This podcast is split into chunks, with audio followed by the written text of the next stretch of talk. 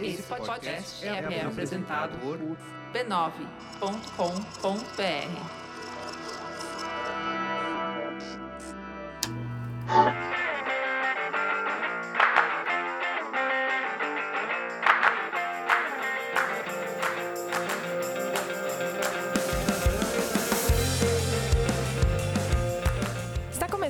um Spoilers Talk Show, podcast do spoilers.tv.br, onde a gente conversa sobre cultura pop e televisão.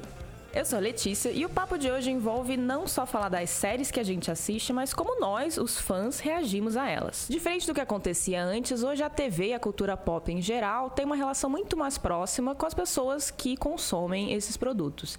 Então, como que isso afeta o trabalho de quem produz televisão? Como roteiristas, diretores ou elenco das séries que a gente ama podem ou não ser influenciados pelos fãs? Por fim, no bloco Põe na Lista, nós damos nossas recomendações quinzenais do que estamos lendo, ouvindo ou assistindo. Comigo na mesa hoje está o Denis, Olá. a Silvia, Oi, oi. a Cris. Oi. E a nossa presença silenciosa, Fernanda, nossa editora de som. Ela tá mandando tchau. Isso. Vamos lá?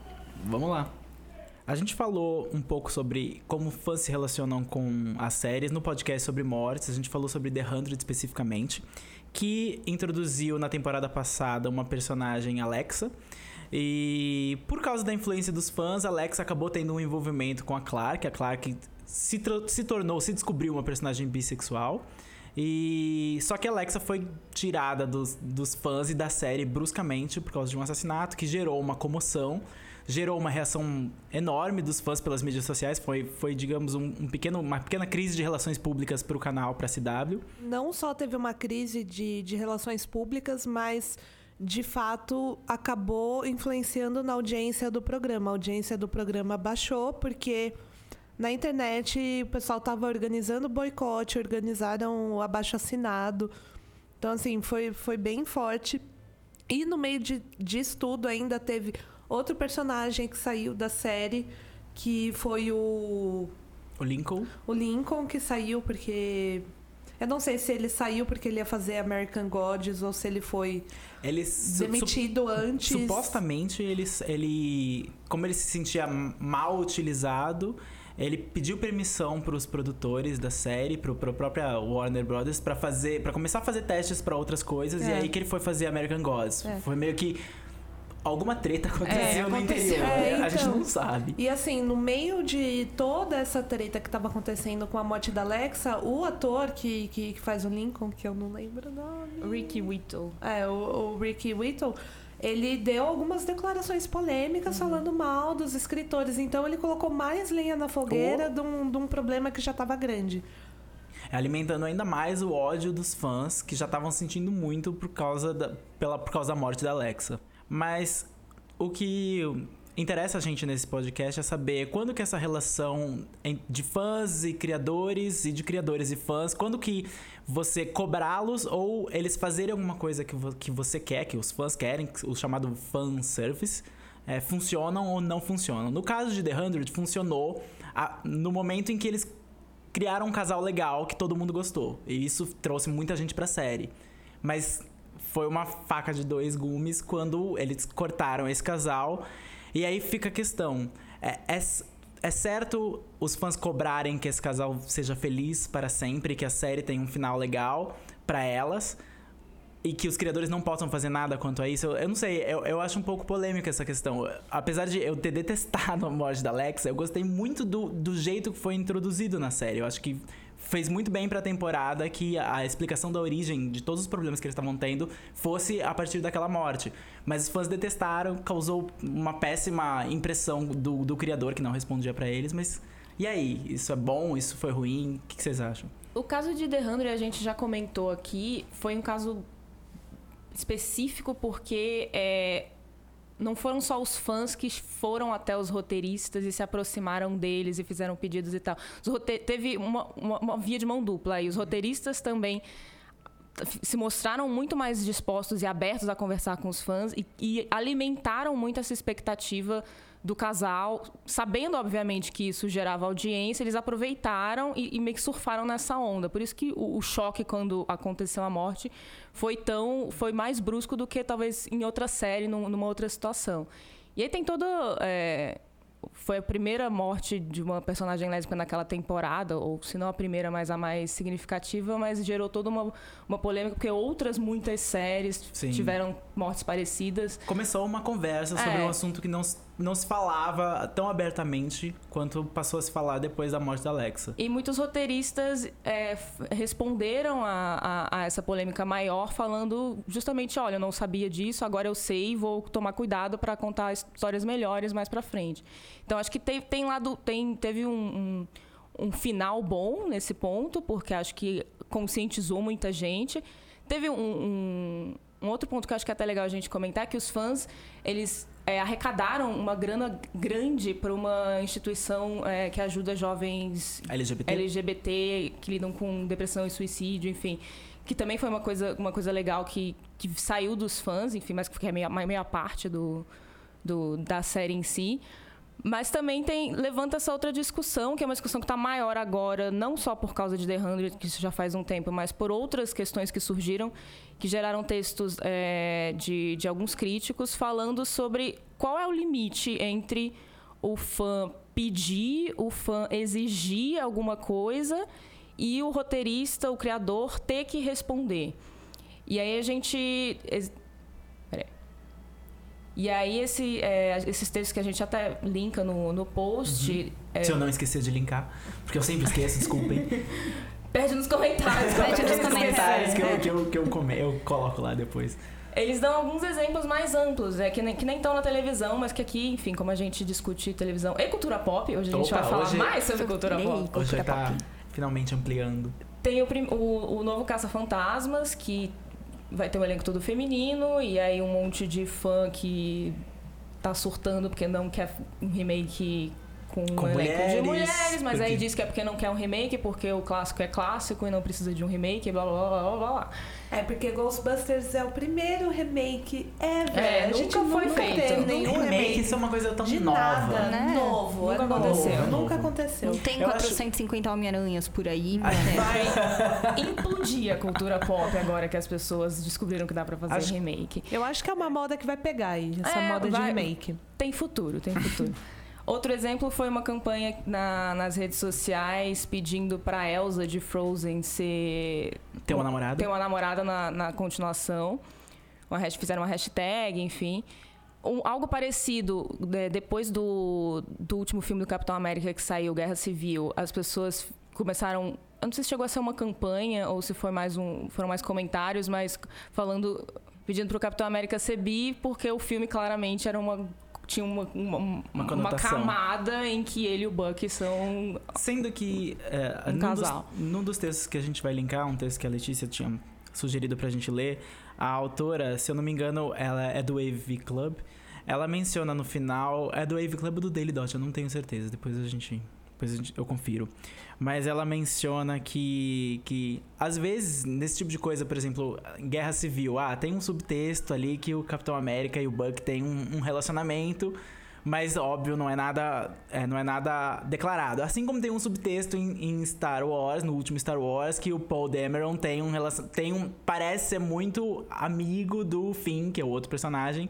E eles poderiam ser um casal. E ela menciona, poxa, mas às vezes não é mais legal que isso seja um subtexto que os fãs criem esse sentido em cima e façam suas fanfictions e façam suas fanarts do que de fato virar uma coisa canônica, do que de fato você pressionar um roteirista a fazer uma coisa que ele nem tinha pensado em fazer, em que sem querer foi uma coisa que as pessoas captaram no, no produto. Eu acho que eu gosto, de, eu, eu sou fã de várias coisas e eu exijo às vezes certas coisas aconteçam. Principalmente, casais é uma coisa que você, em, em série, você manifesta seu, seu, a sua fanzice. Você fala, ah, eu gosto tanto deles, eu quero que esses dois fiquem juntos.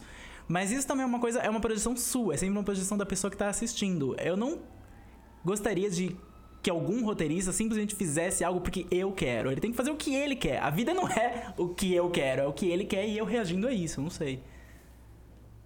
Uma, uma coisa que eu lembrei da, da coletiva que a gente foi de Doctor Who com o Mark Gatiss, É, foi em 2014 que ele falou que antigamente, quando uma, uma coisa passava na televisão, os roteiristas e os showrunners, eles só iam saber o resultado daquilo quando saísse o resultado da audiência e quando as cartas chegassem. As cartas, As lembra Porque das a cartas. pessoa cartas? mandava carta pra emissora. E agora é, é uma faca de dois gumes, porque ele consegue saber instantaneamente, enquanto o episódio tá passando, como o público tá reagindo a isso. E às vezes as pessoas vão falar diretamente pra ele. Uau. E a gente não pode esquecer que roteiristas e showrunners são pessoas também, né? Eles Às são vezes podem ser humanos, péssimas outras pessoas, mas são Não pessoas. deixam de ser pessoas. Então, ele, ele falou que você tem que estar muito seguro do plano que você fez para aquela série, para aquela história e para aquele plot, porque às vezes você fica inseguro, você ouve tanta é, opinião negativa Nossa, que faz você pensar, mas será que eu tô certo? Será que eu tô indo pro caminho mesmo? É, mas às vezes a, a gente tem que levar em consideração que os fãs não estão vendo a história ainda, a história inteira ainda. Eles não sabem para onde a história tá indo e às vezes demora um pouco para conseguir entender qual é a intenção do showrunner. Então é muito complicado porque você consegue ter uma recepção super calorosa algumas vezes, mas você também recebe o lado negativo o tempo todo. É uma coisa que você não consegue desligar, porque você pode não estar na internet naquele momento, mas as menções vão continuar vindo. Aham. O que eles fazem às vezes é sair da internet. Quantas É. vezes alguém desiste do Twitter Uhum. porque não aguenta a relação com os fãs, porque O, estão o Damon, né? O Damon fez isso, não foi? Não sabia. O... Damon Lindelof. Ah, o é, Lindelof, é Lost, verdade, é. verdade. É, o Damon Lindelof é um exemplo. A- Eu acho que ele não pode entrar em nenhuma rede social, ele não pode ligar o celular se alguém reclame do final de. É verdade. Daí ele desliga o celular e volta pra cabana dele. Ele deve parar o carro no, no sinal na rua, assim, alguém deve gritar, "Ai, final de Lost! Ele. Dá um sketch ótimo. Isso acontece nessa relação entre fã e criador, mas é um reflexo da internet no geral, né? Porque o fã, a gente tem que sempre lembrar que a origem da palavra fã é de fanático. Então, assim, o fã, ele é, por definição, alguém que tem paixão por aquilo que ele gosta. Uma leve obsessão.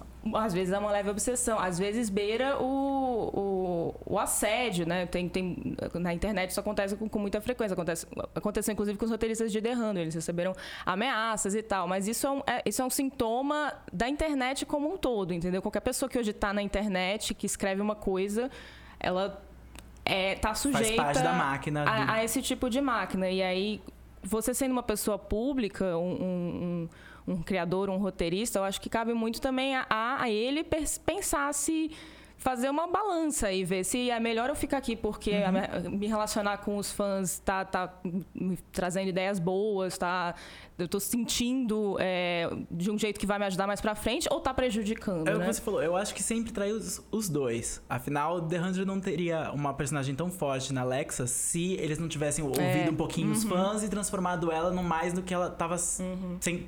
Do mais que ela tinha sido pensada originalmente pra ser.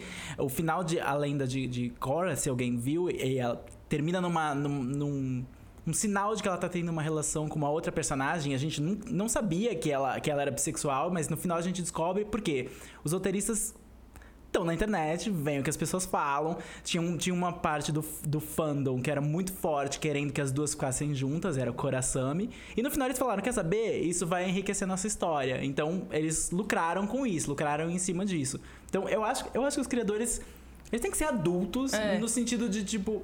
Aceitar que, que vão vir muitas coisas ruins, vai vir muito assédio, lógico, eles não têm que lidar com assédio o tempo inteiro, mas se você vai tirar uma coisa boa pra sua história, então É, aprende a jogar. razão, né? É. Aprende a jogar um pouquinho. É um- um- uma coisa do- dessa parte positiva. É, Doctor Who sempre recebeu muita crítica por falta de diversidade no elenco principal. Então, teve a campanha do próximo Doctor ser mulher. Não aconteceu ainda, quem sabe um dia aconteça. É, de nunca ter tido um Doctor negro. E recentemente o Steve Moffat falou que quando eles estavam escalando a Companion dessa nova temporada, né, a próxima Companion, não tinha opção dela não ser negra, porque ele falou que ele precisa fazer melhor do que ele está fazendo. Então, assim, é foi uma coisa positiva, porque ele ouviu as críticas das pessoas que tem algumas temporadas, né, de Doctor Who que existe essa crítica. E afinal, assim, Doctor Who tá há 50 anos no ar, né? E ainda não Gente, teve. pelo amor de Deus, Inglaterra. Tipo, é tempo, sabe? É tempo. É, tem meio século aí rolando. É, e... e, e teve uma companion negra até então, que é a Marta, que não sei se é coincidência ou não, mas é, é uma das companions mais odiadas de Doctor Who. Será que é coincidência? Eu acho que ela, né? ela tem o, o mesmo número de ódio e amor. Quem ama, ama fervorosamente. Quem odeia, odeia fervorosamente. E então ele, ele fala, e ele até falou que que pro para esse Doctor ele tinha chamado um ator negro e acabou não dando certo. Mas aí também não, não é dá pra desculpa, saber. né? É, Não não, é dá- desculpa, não dá não é pra saber se é o. A Inglaterra Moffat. tem dois. É. Só existe Então, um o negro. Idris Elba. E agora o menino tem Star Wars. Pronto, são É. dois. E assim, é, não dá pra saber também se é o Moffat sendo Moffat. Ah. E, e- porque o Moffat, ele é muito esperto. Porque ele sabe quando ele tem que falar o que as pessoas querem ouvir. E ele sabe quando ele tem que fazer o que as pessoas querem ver. E ele deu o escândalo de sair do Twitter, né? É. Porque ele tinha Twitter Ele antes, saiu do Twitter. Mas, por exemplo, tem um episódio de Sherlock que é o primeiro da terceira temporada. Que é o depois da morte do Do Sherlock. Moriarty? Não, É o primeiro primeiro da terceira. É o primeiro da É. terceira. Que é literalmente o Moffat foi lá no Tumblr, Uhum. procurou todas as teorias de como o Sherlock tinha forjado a morte dele e ele colocou aquilo Filmou. na tela. Tipo, ele literalmente pegou. Eu lembro que tem umas duas cenas que eu falei, cara, eu li a teoria disso no Tumblr. Aham. Então, assim, ele foi muito esperto, porque a, a volta do Sherlock na terceira temporada foi assim, um fanservice. Uhum. Tá aqui, ó. Ó, o Sherlock quase beijando Moriarty. Vocês queriam ver? Ó, Uhum. tá aqui. Então, eh, o, o Moffat, ele é especialista em, em conseguir manipular o, a fanbase dele. Sim. Os showrunners, eles estão ficando melhores em manipular um pouco, em se usar um pouco, mas é que a verdade é que na televisão, pelo menos, eles estão acostumados à época em que os fãs só, como o Mark Gatiss lembrou, só assistiam e mandavam cartas. No máximo, o grande envolvimento dos fãs com uma série no passado era o salve a série, quando a série tava para ser cancelada, e daí um monte de fãs se juntavam e mandavam cartas pra revistas, cartas pro canal. Eu lembro, eu lembro que a primeira vez que eu vi isso foi quando eu assistia Roswell. Eu lembro de Roswell, era uma coisa que Nossa. existia. A Catherine Heigl não lembra de Roswell, mas eu lembro dela lá. A gente lembra, A gente Catherine. lembra. E na segunda temporada, a série tava sempre pra ser cancelada. Na segunda temporada, ela foi de fato cancelada. E daí os fãs fizeram uma grande campanha de mandar. É, eles, os aliens de Roswell comiam, gostavam de comer doce com, com coisas apimentadas. Então eles mandaram vários vidro, frascos de uma pimenta específica e várias caixas de chocolate pro canal, pros atores, pros criadores. E aí eles conseguiram trazer a série de volta porque tinha um grande envolvimento. La Feminiquita, se eu não me engano, a quinta temporada foi feita com dinheiro dos fãs. Eles mandaram dinheiro pro, pro USA Network, lógico, não tudo, mas arrecadaram uma quantia pra ter os, os sete episódios, oito episódios pra encerrar a temporada. Pior ideia que os fãs tiveram, porque aquela temporada foi Ah, eu péssima. vi o cuidado com o que você deseja. Exatamente. Exato. Ele, muitos fãs negam aquela temporada, porque ela tá tão diferente do resto. E ela até tenta apressar tanta coisa, porque eles tinham que encaixar uma série que tinha 22 episódios por temporada em só 7. não funcionou, não funcionou. E teve o caso de Chuck também. Chuck tava à beira do cancelamento, o pessoal fez uma, uma campanha, aí o canal conseguiu o patrocínio do Subway, sim, a lanchonete Subway. E aí teve mais temporada e teve problema na temporada, porque também é assim, uma vez que você abre precedente para para fanbase, a partir do momento que você abre esse precedente e não faz mais exatamente o que eles querem, a briga é maior. Eles queriam muito que o Chuck fique, ficasse Isso. com a Sarah. Aí eles começaram a namorar com outras pessoas, aí deu uma treta, porque tipo, poxa, a gente salvou a série e agora você não tá dando exatamente o que a gente quer ver. É, existe um, um, um- um conceito aí, né, que a gente vai falando, que tem muito a ver com, com a cocriação. Né? É, principalmente assim, nós, aqui nessa mesa já temos uma certa idade, vive, vive, viemos num mundo mais analógico. Né? E um mundo onde a gente realmente chegava, consumia o produto e pouquíssimas vezes você sabia que era possível alterar ou influenciar aquele produto de uma grande mídia. Você não influencia tanto o, o que está escrito no livro, porque o livro, é, porra, o livro é um sagrado, quase, né? Tal, papel, tal. Isso que TV, o cinema, né? Tipo, é, são coisas muito duras e não flexíveis. Porém, essa molecada nova que tá vindo, a galera de The Hundred que tem aí um público um pouco mais jovem, né? Quanto mais jovem o público hoje em dia, que tá mais acostumado, já nasceu e cresceu com internet, já nasceu e cresceu influenciando todo o universo e co-criando sempre que possível. Não gostou da, do produto, do, do sabor novo da Coca-Cola, saiu sem menos açúcar, vai lá e reclama, e a Coca-Cola tem que virar e, meu, estudar o cacete do açúcar da Coca-Cola. Enfim, é, vira, né? Tudo isso vira uma cocriação, né? Então, assim, a galera mais nova não vê barreiras. Né?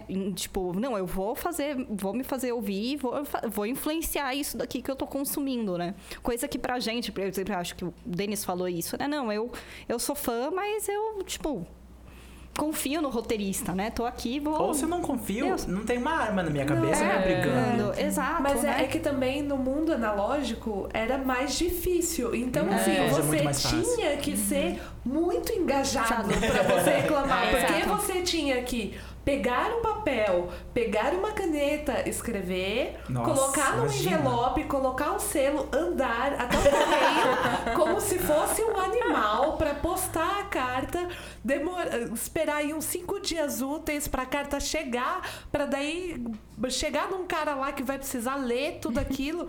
Então, assim, agora hoje é muito simples. Você abre o seu Twitter, coloca ali, arroba The Hundred. Vai todo mundo tomar, tomar no, cu. Pronto, tá resolvido. Você já reclamou. Você já reclamou. Ou quando você não mandava a carta, você desligava a televisão, né? Porque a gente é. fica falando como se fosse uma coisa muito nova, mas se a gente pensar, nós brasileiros que crescemos com novela, novela era uma, era uma coisa que se, que se submetia muito à vontade do público, ainda né? Se e ainda assim. assim, casais que começavam de um jeito e terminavam de outro. A Glória Pérez que eu digo em América, ela não conseguiu terminar a Débora Seco com o casal que ela queria, ela termina com o Caco Ciocler. É, então, o uhum. personagem que tinha um pouco de destaque no início fez muito sucesso, ganhou muito destaque no fim. Uhum. Então. É, então, a, na história das novelas, a gente tem é, coadjuvantes que ganham bastante destaque, a gente tem é, até arcos de redenção de vilões, uhum. né? E, e tudo o Matheus Solano, é, o Matheus Solano. do hospital, ele era pra ser só um vilão de uma nota só e de repente ele acabou que encerrou a novela.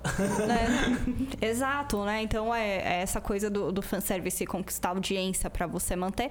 É, é uma estratégia até que se para manter, se manter audiência, você mantém o produto atrativo para anunciante, para você ter renda, né? Mas será que isso é bom? Isso, sei lá, é, como brasileiros que assistiram novela, a gente gosta necessariamente, ah, tudo bem, o, o, público quer que esse personagem não seja o vilão. Mas isso é, isso é bom pra, vou colocar entre aspas, a arte da coisa.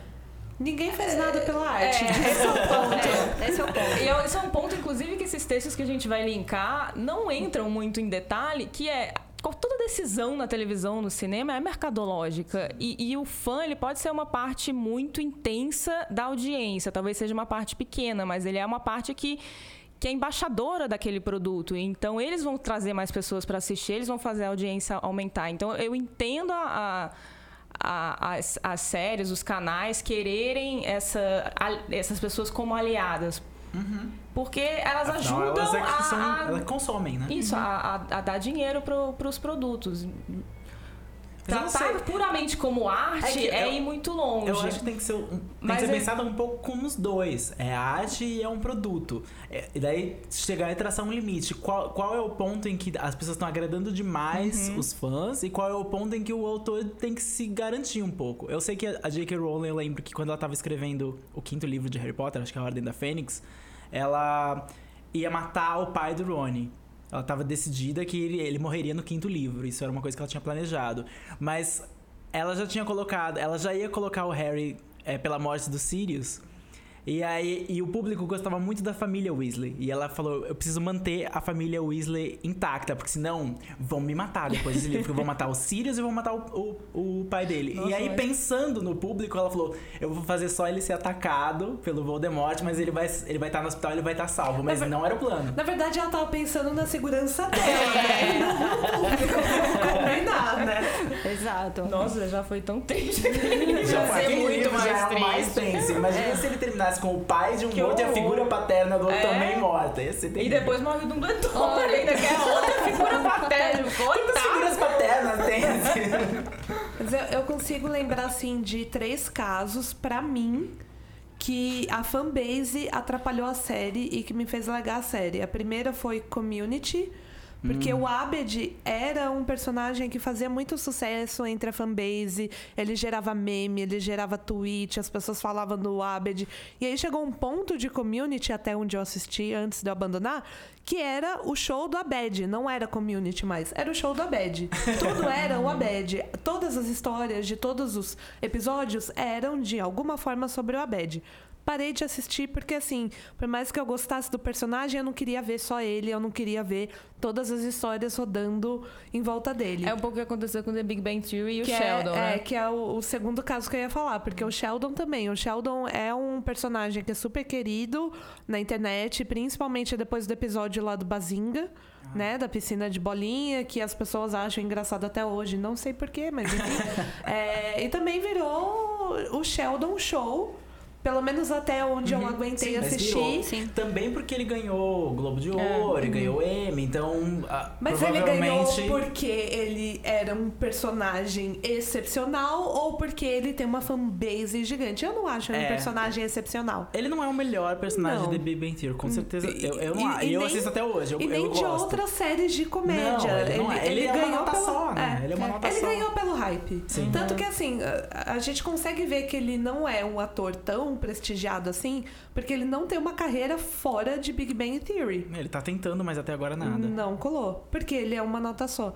E o outro caso é, esse vai ser polêmico, talvez. Hum. A nossa fanbase reclame, mas Ross e Rachel ficarem Ah, não, juntos. tudo bem, tudo porque bem. assim, não tinha nenhuma outra opção de Ah. Friends terminar sem Ross e Rachel ficarem juntos, porque o pessoal ia tacar fogo na emissora se eles não ficassem juntos no final da série. E assim, eu sempre achei um, um saco de casal. Oh. Sempre achei. Eu, eu odeio Ross, eu odeio a Rachel. Pronto, já ganhei mais gente me odiando. Calma, eu defendo eles daqui a pouco. É, e- mas assim, não tinha, desde o começo da série, não tinha nenhuma opção, porque, ai, nossa, o Ross gostava tanto dela, desde o começo, ele merecia Ross ficar Mouse, com né? ela, porque ele era um nice guy, então ele tinha que ficar com a Rachel Eu tô no assistindo final. Friends de novo. Na verdade, eu nunca parei de assistir Friends. Eu assisto Friends toda semana, alguns episódios, sempre enquanto você tá fazendo comida. É perfeito, porque é como música hoje em dia. Você não precisa nem olhar pra televisão, porque você já recita as coisas, já decorou. E é impressionante quando, qual era a minha visão do Ross e da Rachel quando eu era menor e hoje em dia eu penso. Gente, ele era absurdamente chato Ele com é, ela. nossa, ele era gente. absurdamente chato. E a Rachel, é- é- ela é meio que ela é conquistada por ele, porque afinal também dão o pior par romântico possível. Porque se desse um, se desse um, um namorado normal pra Rachel, né? O Paolo na primeira temporada, se ela tivesse uma relação de verdade, o Ross ia ser um amigo, etc. Nada. Mas eles, eles consistentemente dão uma relação péssima pra Rachel pra que ela veja no Ross melhor do que ele de fato é. Mas eu entendo por que, que eles terminaram juntos e eu achei que foi, um- foi uma coisa meio nihilista da série. De, tipo, parece que eles não conseguem sair da bolha. A única pessoa que escapou da bolha foi a Phoebe, que casou com o Homem-Formiga. Mas eu imagino que pra mim ela é a esposa do Homem-Formiga. Ela é a Vespa. Ela é a Vespa e é Torço por incrível. isso. E, mas o resto da série, ela, ela tava presa. A Friends se alimentou muito de si mesma por muito tempo. Então, o humor, as piadas eram muito internas e, e eles não conseguiam ter relacionamentos fora. Então, acho que no final, quando eles ficam juntos, até uma cena engraçada que eles, sei lá, transam da última vez e a Rachel tem que ir pra Paris. E o Ross fala: Ah. Poxa, mas ela bem que podia ficar. E a Rachel tá indo pra Paris falando, poxa, mas eu bem que podia ficar. E no final eles se encontram no aeroporto. A gente bem que podia ficar. e termina eles num apartamento meio que encostados, um no outro meio que cansados. Foi uma cena engraçada. Foram os roteiristas É, nesse caso. aquilo né? não foi nem pra agradar o público, foi só pra eles poderem terminar isso, porque eles criaram esse monstro desse casal que demorou duas temporadas de 22 episódios pra ficar junto. Quando ficou junto, briga. E daí eles demoram mais 7 ou 8 episódios pra realmente ficarem juntos. É um casal que demorou um século pra ficar junto, porque não tinha que ficar, mas eles forçaram tanto, eles criaram esse monstro e os fãs exigiram tanto nos anos 90 por carta que eles ficassem juntos que acabou que eles se renderam à própria armadilha. Vocês acham que isso foi o caso de How I Met Your Mother? Foi o contrário, né? Eu acho. É. Porque ninguém queria aquele final. Só os roteiristas que cismaram até o fim. né? É... Tem uma grande parte da fanbase Ah, que bom, tem, sempre, tem, é verdade, ah, é verdade, sempre é quis que, que, que o Ted Bom, e a Robin mundo, ficassem juntos. Quando assistia aquelas primeiras temporadas, gostava deles juntos. Eles Nas eram fofos sim, juntos. é. Mas eles cresceram, eles viraram outras pessoas. Ela teve um grande relacionamento com o Barney que funcionava muito bem, até os roteiristas de- decidirem que não funcionava mais. É, ali foi o caso dos roteiristas venderem uma outra coisa muito bem e depois querer voltar para um final que eles claramente tinham pensado no início da série, antes da série ter ficado grande demais. Porque é a prisão. Quando você tá num núcleo de amigos, eles não conseguem introduzir pessoas de fora. Todas aquelas pessoas têm que ficar entre elas. É apavorante. É como se no spoiler a gente tivesse que casar. Não dá. Não dá. dá. Tem muito Não skate. Não tem héteros. Tem homem hétero no spoiler. Só vai ter relação LGBT aqui. Vocês conseguiram a internet. Esses exemplos que a, que a Cris comentou, eu acho que eles correm o risco e, e quando eu penso em exemplos em que eu larguei uma série também porque eu vi que elas estavam a série estava atendendo demais a, a- a- a alguns fãs que não pensavam como eu eu acho que o risco é você alienar uma, uma parcela da, da audiência né? Aí é, é meio que uma coisa do, do roteirista ter que fazer uma escolha entre quem eles querem agradar ou torcer para a maior parte não ligar muito para isso. Eu tenho um, pro- um problema com Teen É uma série que não sei, os fãs do nada do além tiraram do além que o Styles e o Derek deveriam ser um casal. Não sei da Steric. onde. Ster- hashtag Não Steric. sei da onde, porque a série eles mal se falavam. E as roteiristas curtiram a ideia e começaram a jogar um monte de queerbait, de tipo iscas pra. pra pro, olha, poderia Pra ter um casal gay aqui, mas não tem. Será que tem? Opa, opa, não tem. Óbvio que não tem, porque não tem, mas. Oh!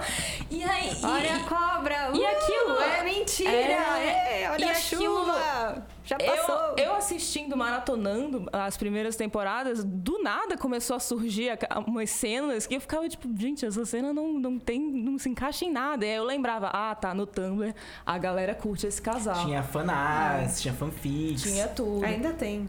Até o Derek sumir da série o, Sem nenhuma explicação. e o Dylan O'Brien morrer, né? É, morreu. Ele foi Ele substituído vai ser pela Avril substituído. Lavigne. É, acho que ele vai voltar aí com a Avril Lavigne. Não. Não, brincadeira, por favor, Dylan O'Brien esteja vivo. Mas assim, Steric, por exemplo, tinha fanart, tinha fanfic, tinha ali um grupo de fãs que adorava. Mas fanart, fanfic sempre existiu há milhões de anos. Sempre vai existir, sempre foi uma parte da internet, ou mesmo antes, quando não Da tinha internet, cultura. tinha fanzine, é, da, da cultura. cultura. E vai continuar existindo. E, e- e, assim, agora tem uma aproximação maior entre o- os criadores e esses fãs, e pode ser que os criadores olhem para essas fanarts, para essas fanfics e se inspirem dali, ou queiram agradar essa- as pessoas que estão criando esses, essa- esses produtos derivativos, né?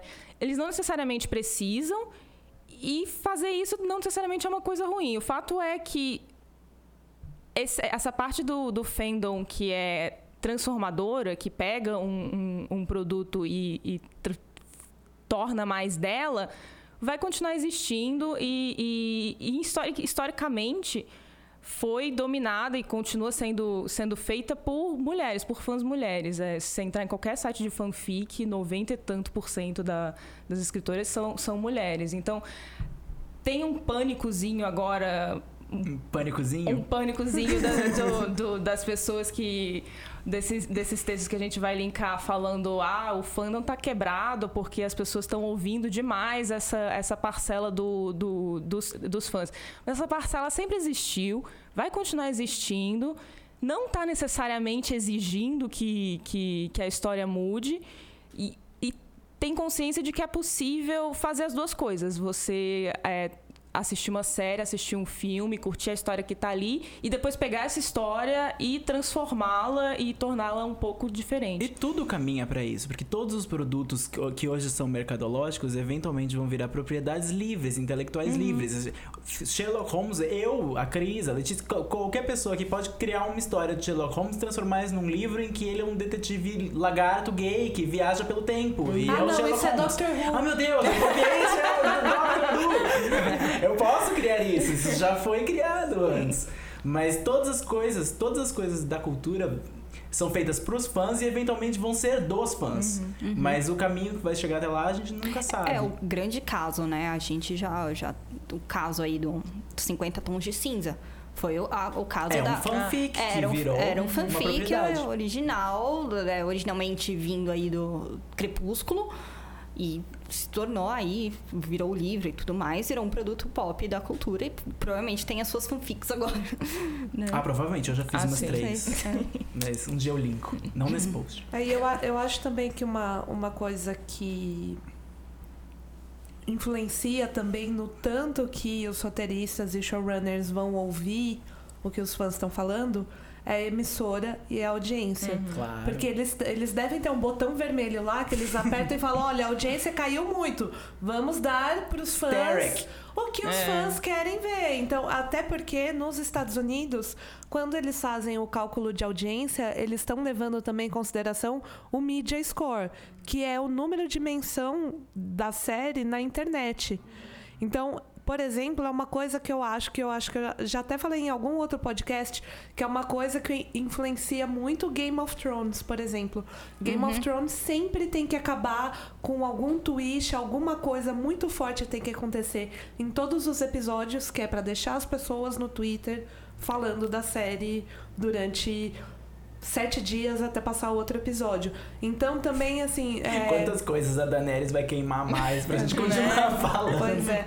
Mas é que às vezes eu acho que a decisão de acatar a opinião e a vontade dos fãs não necessariamente está vindo dos roteiristas e dos showrunners. Tem os big heads da Claro. emissora falando: não, vocês vão, vocês vão ter que enfiar isso na história de vocês. Então, assim, tem um monte de fator É. influenciando, porque, como a gente falou, não é só a arte, é também dinheiro, é também audiência. Continuando no assunto de decisões que a- o canal toma, se a gente lembrar de Verônica Mars, que era numa época um pouco mais analógica do que hoje, o canal decidiu cancelar Verônica Mars no- na terceira temporada, é, porque não tinha audiência. Só que assim, a gente sabe que a audiência é completamente diferente de fanbase Uhum. né? Não é porque. Até porque o jeito de mensurar a audiência nunca foi uma ciência exata, é sempre uma estimativa bem chutada de longe. Mas aí o que aconteceu com, com Verônica Mars? Por anos, o- os fãs queriam que a série voltasse, queriam muito. E os criadores também queriam que a série voltasse, porque não foi uma decisão deles terminar, foi uma decisão do canal. Então o que aconteceu? Eles criaram Kickstarter para fazer um filme da série. Todos os atores estavam super afim de fazer, eles estavam dispostos. E em um dia eles conseguiram arrecadar um milhão de dólares. Quando eles conseguiram, e isso é até hoje o, o recorde do Kickstarter. Quando a Warner viu que Verônica Mars tinha uma fanbase ativa e disposta a gastar dinheiro, aí a Warner falou: Ah, a gente pensou melhor. Não, vamos fazer esse filme também aqui, ó. Toma aqui esses trocados pra juntar com o dinheiro dos fãs, vamos fazer esse filme. Mas assim, aconteceu o filme. eu... O filme fez um fanservice pra quem pagou. O filme, o filme foi praticamente, ó, tá aqui o que vocês pagaram pra É, receber. Eu, eu gosto muito de Verônica Mars, eu não gostei do filme, mas eu consegui entender por que, que o filme foi do jeito que ele foi. Foi um, um fanservice completo, assim. É, mas é, é muito interessante e eu espero que seja um- uma coisa que aconteça com Hannibal, porque Hannibal foi Nossa. cancelado. Se Hannibal fizer o fanservice, vai ser um filme incrível. Não, vai ser ótimo. Não, mas assim, na, na, na questão de voltar. Porque desde que teve a notícia do cancelamento, os fãs não pararam de fazer campanha. O Brian Fuller, ele é um cara que eu, eu acho que ele é bastante assim um exemplo de relacionamento de showrunner com fanbase. Ele é muito envolvido com a fanbase, só que ele consegue se manter no caminho dele ao mesmo tempo que ele ouve a fanbase. É, então, essa campanha não, não parou ainda. O Mads Mikkelsen sempre fala em entrevista que ele queria que, que voltasse Hannibal. O Hugh Dance também fala. É, um- é uma série assim, que foi tirada da gente muito cedo. Foi. Foi. Apesar de ter quatro temporadas muito bem. Três. temporadas muito bem é, feitas e muito bem arranjadas e com um final que ficou um pouco no ar, mas muito, muito bom. Então, eu quase não quero que nada toque naquilo, sabe? Eu quase não quero um filme só mostrando os dois como um casal vivendo em Viena ou alguma coisa assim. O, o- Se bem que talvez. o Brian Fuller, na verdade, se você parar pra pensar, todas as séries dele foram canceladas antes da hora. E todas as fanbases de todas as séries dele são muito ativas Sim. até hoje. Não tem um dia na internet que alguém não peça a volta de Pushing Daisies, por Eu já tô pedindo a volta de American Gods. Vamos fazer esse movimento. Não cancelem American Gods. A Linda Holmes escreveu um texto na época da polêmica de Chuck que a Cris citou, que eles se separaram o casal principal depois de terem salvado a série, é, em que ela fez uma comparação dos fãs e da- do- dos criadores e da série como, um- com um ônibus. O motorista do ônibus são os criadores, os roteiristas e o showrunner. Os fãs são os passageiros. E ela, e ela ilustra bem, de uma forma bem legal, falando que você como passageiro, você como fã, dentro do ônibus, você pode falar com o motorista, você pode apontar caminho, você pode abrir a janela, você pode saltar do ônibus, você pode pegar o ônibus de novo, mas você não pode dirigir o ônibus. O fã não dirige o ônibus. Então, uma coisa, se o fã tá dirigindo o ônibus, se um monte de mãos estão na roda, o ônibus bate. E acontece o final de do filme de Verônica Mars, que pra mim foi um acidente. Eu acho que talvez seja isso que a gente possa ter em mente. É legal ser fã e é legal interagir. Os criadores têm que aprender que tem um monte de gente com eles no ônibus, mas que eles têm um controle, que o ônibus, na verdade, é. O canal é o dono do É. ônibus. E que tá todo mundo tentando se achar nesse caminho entre ser fã, assistir uma coisa e criar uma coisa. Agora vamos pro shots, então?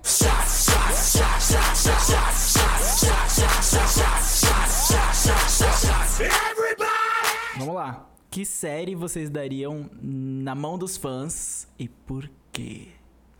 Perigosa essa pergunta, hein? Perigosa essa Depois de pergunta. toda essa conversa, Essa é pra responder bêbado mesmo. que a gente não tá não, justo hoje não. Hoje é água, água à vontade. Eu daria Sleep Hollow na mão dos fãs, porque a primeira temporada foi tão incrível, era tão legal. Era, era uma temporada que, assim, eu e a Letícia, a gente era completamente alucinada por Sleep Hollow. A gente ficava de madrugada. Fanáticas. A gente ficava de madrugada escrevendo o recap dos episódios, do tanto que a gente gostava. E aí eles pegaram tudo que eles construíram na primeira temporada, jogaram pela janela, enterraram embaixo de sete palmos de terra. e aí eles coisa e agora está uma merda. E eu confio nos fãs de Sleep Hollow pra consertar a série se ela não for cancelada. E ela vai ser cancelada. Porque eles não merecem mais Sleep Hollow. Nem a emissora, nem os roteiristas. Eles não merecem mais Sleep Hollow. Eu nem o Tom Mison, que tá ali preso naquela série, coitado. Porque ele quer, porque a- se a menina Amigo, saiu, se a Abigail tem que pagar o saiu. aluguel. Não, mas, gente. eh, Denis, é, o aluguel vence para todos. A Nicole, ela consegue emprego assim, porque É, é ela é ótima. Agora, o Tom Mison, além dele ser lindo, Parou nisso, né? Além dele ser lindo, ele é lindo. Não, e, e, é, saiu esses dias uma, uma entrevista em vídeo dele, dele E aí? falando que ele.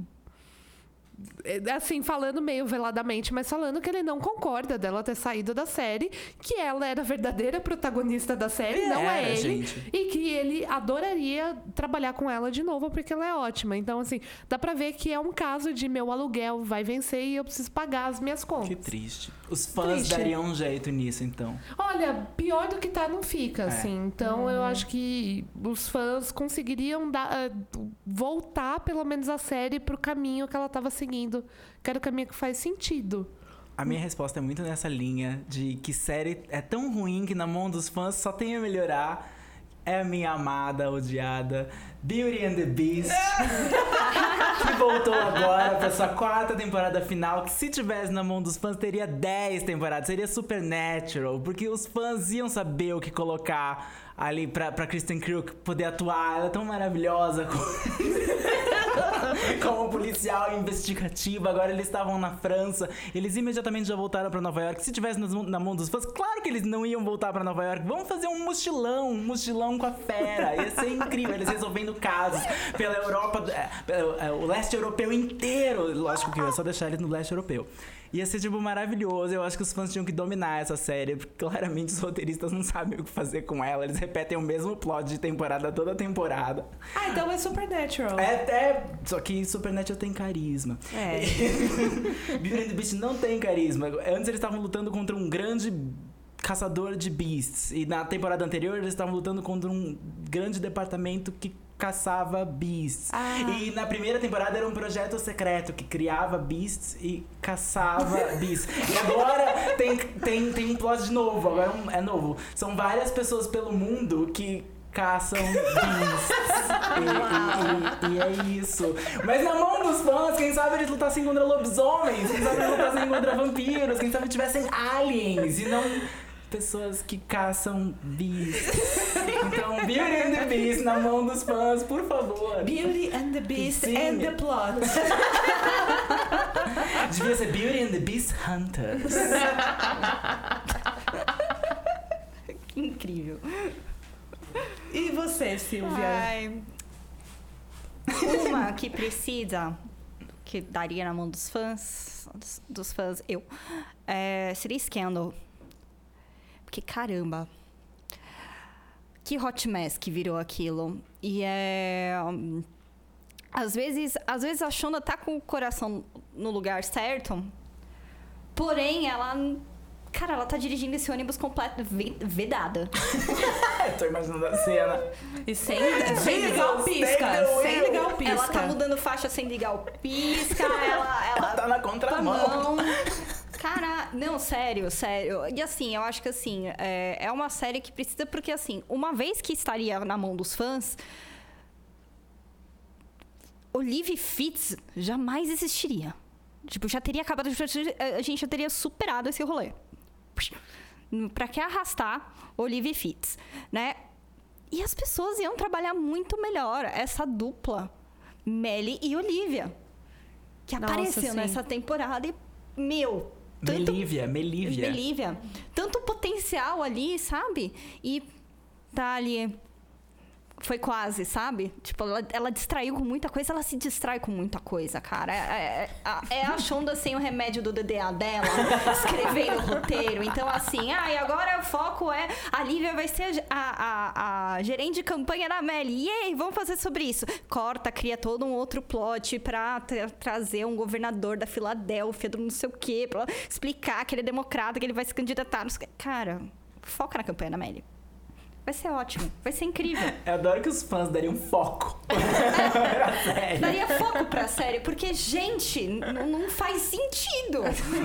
Não faz sentido. Ah, vamos Mary Leaf, põe o Jake pra morar junto na casa do Papa Pope. Quê?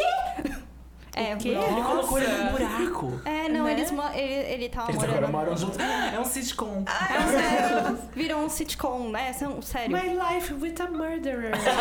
É, foi incrível, assim. Então, é, tipo, o Jake tava lá.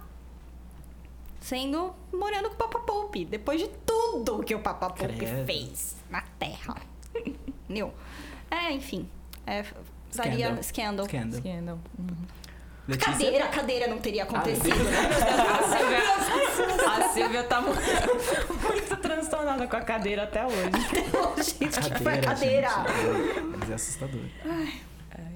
Bem, a minha resposta certa seria nenhuma, porque depois de toda essa conversa, eu acho que é um risco muito grande você jogar uma série na mão de, de um grupo de muita gente. Mas, pela brincadeira, tem uma série que já é quase que uma fanfic que ganhou vida. E que eu acho que se a gente jogasse nos fãs, ela ficaria mais divertida ainda. Então eu jogaria pela zoeira Shadowhunters na mão dos fãs. Sim. Nossa, sim. Porque eu acho que Eu não sei como ela ficaria mais, com mais cara de fanfic ainda. Talvez ela ficasse com cara mais de série. Na mão dos fãs. Não sei. Quando o material é muito louco, Muito louco. Talvez melhorasse, talvez piorasse, talvez ficasse uma hot mess ótima de assistir. os fãs fizessem um recast na Clary. da Sim, Claire. Claire. seria. Não, de Eu fato, é. de fato, essa seria a primeira decisão dos fãs, seria pegar outra atriz pra fazer a protagonista.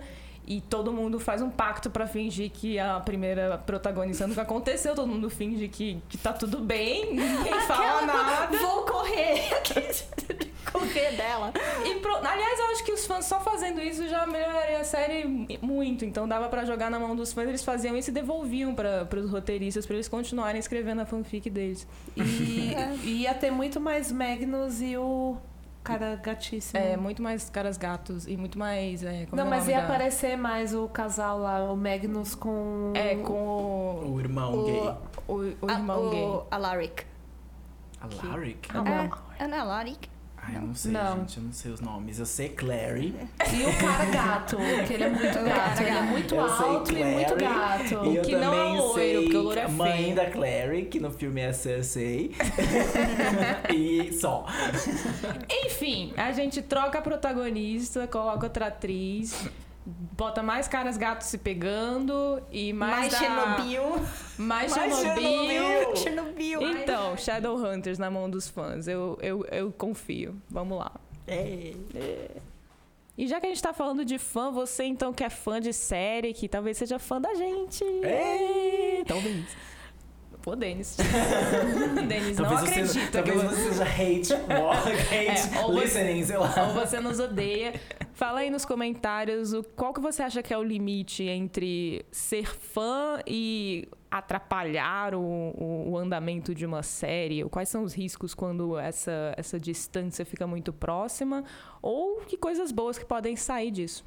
Agora vamos pro Põe na Lista? Vamos pro Põe na Lista. Vamos. Põe na Lista. Então, O que eu ponho na lista hoje é um livro. É um livro é, escrito pelo físico Marcelo Glazer. Ele já apareceu no Fantástico, ele é meio famosinho. Ele tem vários outros livros, mas esse é o primeiro que eu leio dele.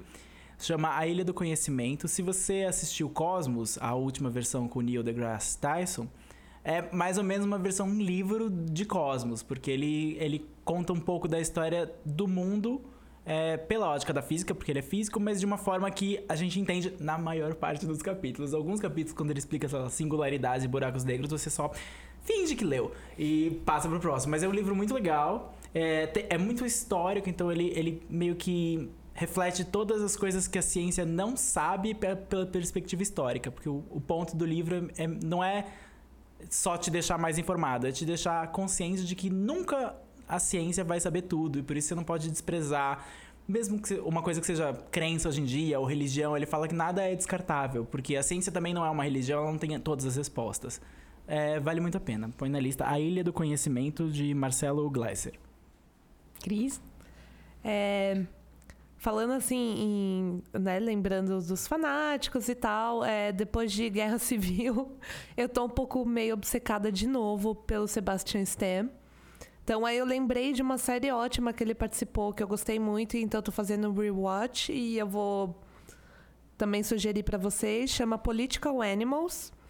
É, foi uma minissérie, teve seis, seis episódios, que é com Sebastian Stan, a Sigourney Weaver, maravilhosa. A Carla Gugino? É Gugino que fala? A Carla Gugino. Aquele cara bonito que sempre faz série horrível. que- que ele faz U. Qual é o nome dele?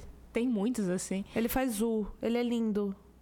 Ele é lindo, Ah, ele é faz U, lindo, é. Só que ele sempre faz uma série Aham. insuportáveis, tipo Zu. Mas enfim, é uma série com a Sigourney Weaver, o Sebastian Stan, como eu falei, a Carla Gugino. E é sobre a Hila- Hillary Clinton, entre aspas. É, é uma mulher que foi casada com um cara que foi presidente dos Estados Unidos. E aí ele foi pego num escândalo aí que ele tinha várias amantes. É, e, e começa a série com ela perdendo a prévia para concorrer à presidência. Aí ela vira secretária do Estado. E a história dessa temporada é ela pensando em concorrer a presidente de novo. É super interessante. Eu não, eu não sou muito fã de, de séries sobre política. Mas é uma série bem legal. Eu adoro Sigourney Weaver também. E tem o Sebastian Stan maluco, viciado em drogas e, e gay que pega os caras no, no, no grinder. É, e eu sou muito revoltada até hoje porque não teve uma segunda temporada, porque eu queria muito, muito, muito ver Sigourney Weaver como presidente dos Estados Unidos. Quem sabe aí um dia a fanbase Political Animals faz voltar. Mas acho que não, mas recomendo aí se você tá com um tempinho e quer ver uma coisa rápida e interessante, Political Animals. Hoje eu vou colocar na lista um livro que eu tô escutando né? Que vocês já viram que toda vez que eu recomendo um livro, eu estou escutando o raio do livro, né? Que eu, eu sempre uso o Audible tal. É, chama My Bluegrass Baby, da Molly Harper. Um, é, ainda não está em português. É, ele é um livro eu acho que eu peguei em alguma lista assim de tipo top livros escritos por mulheres que você deveria ter lido em 2015. Eu coloquei todos na minha wishlist e esse eu peguei aqui no Audible. E ele é, é uma história muito bacana, porque é, me identifiquei muito com ela, que é sobre uma publicitária que está no Tennessee. Ela era, era, ela era na parte de criação e ela tava para assumir um cargo né, de diretora de criação na agência dela, porém ela tinham prometido o cargo para ela, porém no, no, no, na última hora eles acabaram contratando um cara, um homem de fora. E, é, e todo o livro aí é sobre como ela declara guerra mesmo, tipo, ó, esse cargo era para ser meu e eu vou te derrubar aqui dentro da, da agência, né? Ela tem 28 anos, publicitária, ela faz uma narrada assim da vida dela, que tipo ela não, ela basicamente só trabalha na agência, vive para agência, tal. Então isso correspondeu uma fase da minha vida, nos meus 28 anos também. É, é não ficção esse livro? Era, não. é. E começa esse, esse, esse joguinho de poder dentro da agência e como a agência se divide, uns que apoiam o cara, outros que apoiam ela tal, e como ela acaba ela acaba debatendo e passando muito por, questões assim, até de uh, sexismo dentro da agência, tal, etc. Então, é bem interessante. É não ficção. É, não, não ficção, é, é baseado em fatos reais. É, é bem interessante, é, é, divertido, ela tem um humor ótimo. Uh, então, uh, a personagem ela dá vários burns e vários shades. E é bem legal, assim, o humor. Tratando de um, de um assunto de um workaholic pesado ali. Mas é bem bacana. Recomendo para todo mundo, My Bluegrass Baby. Meu Põe na Lista é um livro também, que ainda não foi traduzido para o Brasil, mas eu tenho fé que vai ser. Ele tem cara de que vai ser traduzido em breve.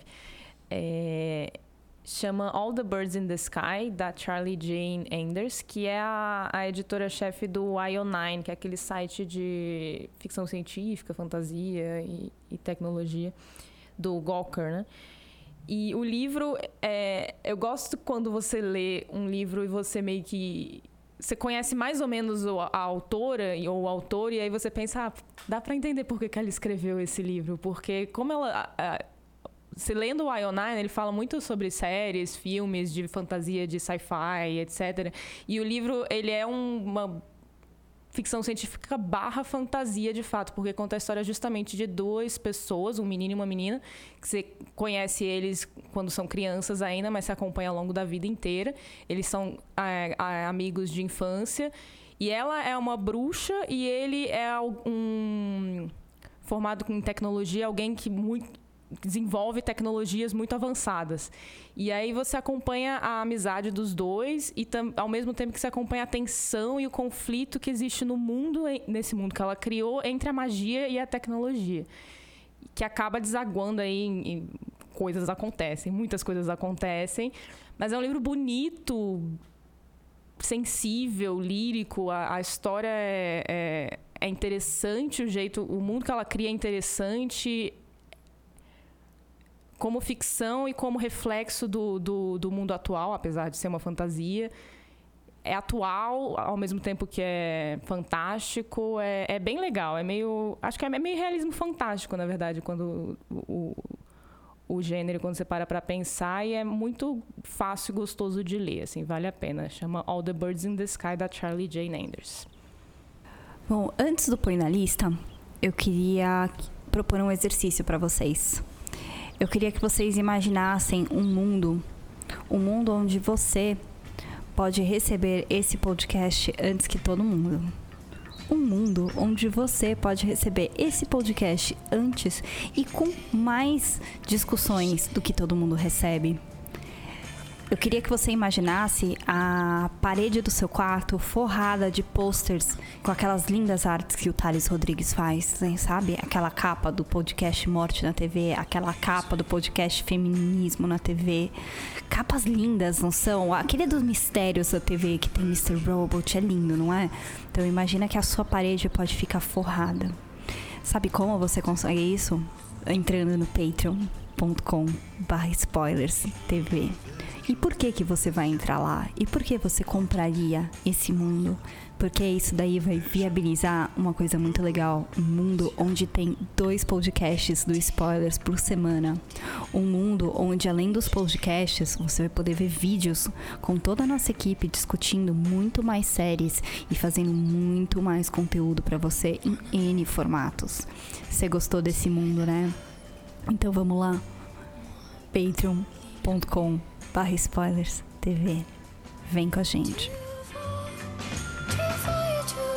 E aqui termina mais uma edição do Spoilers Talk Show. Muito obrigada por ter ouvido. Muito obrigada a você que é patrono do Spoilers, que nos que contribui todo mês pra gente, que tá lá no grupo conversando com a gente no Facebook. Você pode seguir o Spoilers no Twitter, no arroba SpoilersTVBR. Estamos na iTunes Store, onde você pode dar estrelinhas, deixar uma resenha. Estamos no Facebook com notícias todo dia. Notícias das séries estão lá. Dá um like na gente para receber direto na sua timeline. Esse podcast foi editado pelo Fernando Esgrolha. A imagem de destaque é do Thales Rodrigues. Muito obrigada, B9, pelo espaço cedido por ser a casa do Spoiler Talk Show na internet. E até a próxima. Até mais. tchau. tchau. tchau. Põe